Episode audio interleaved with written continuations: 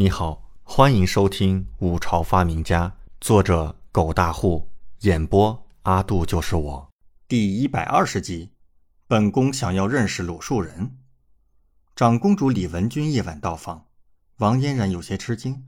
她才从鹿鸣书房回来，正在厅内休息。明日惊鸿书坊就会开售国子监印刻的那一百册，这对于她来说也是一件大事。刚从书房忙完回来。没想到李文君会忽然来，殿下，您怎么来了？王嫣然立刻起身相迎。李文君面带微笑道：“内心有些疑惑，想过来问问你。”殿下请坐。王嫣然立刻让他坐下，随即让人看茶，好奇地问道：“殿下，什么疑惑值得你这么晚到访啊？”李文君坐下，笑问道：“本宫最近听说你和鹿鸣书坊进行合作。”要售卖《西游记》，事情进展的顺利吗？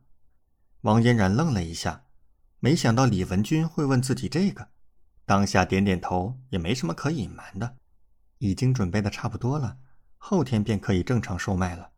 殿下怎么忽然问起这个？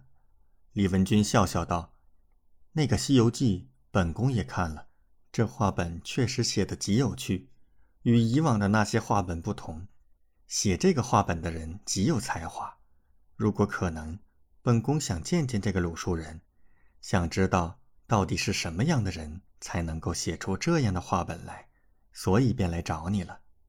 啊！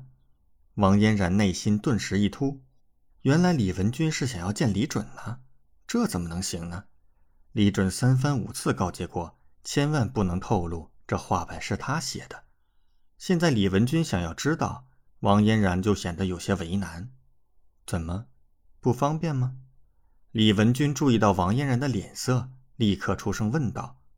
王嫣然为难的点点头：“殿下，事情是这样的，那个鲁树人他不想让人知道他的真实身份，所以告诫我千万不能透露出去。”李文君皱了皱秀眉，眼神有些失望。果然和他想的一样，这个名字应该不是著作者的本名。而是一个化名，毕竟这京城地界，若是有如此才华之人，早就被人知晓了，不可能瞒得过自己，也瞒不过其他人。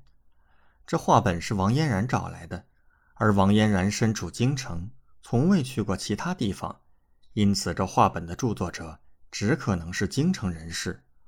李文君叹了叹，眼神有些失望，但他是一个懂分寸的人，所以并不作难。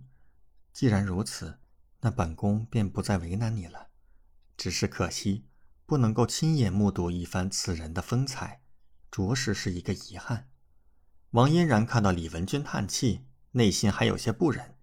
他们可是闺中密友啊，有什么秘密都应该要共同分享。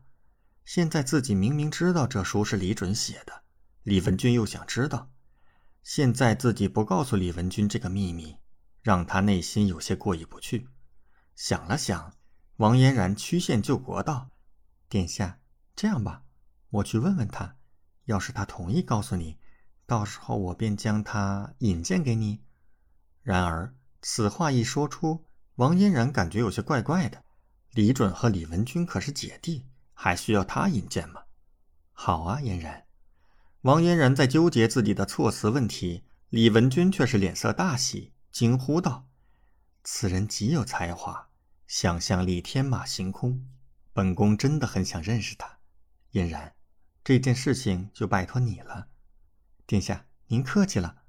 王嫣然连忙道，内心盘算着如何询问李准，同时也意识到另一个问题：现在只有一个李文君来问自己，但是等着画本开始售卖，肯定会有越来越多的人想要知道鲁树人的真实身份。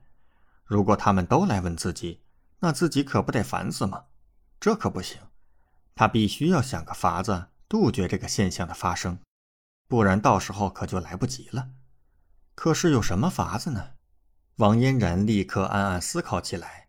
这时，有个下人进来通传：“小姐，景王爷来了，说有要事要跟小姐谈。”感谢您的收听，请继续收听下一集。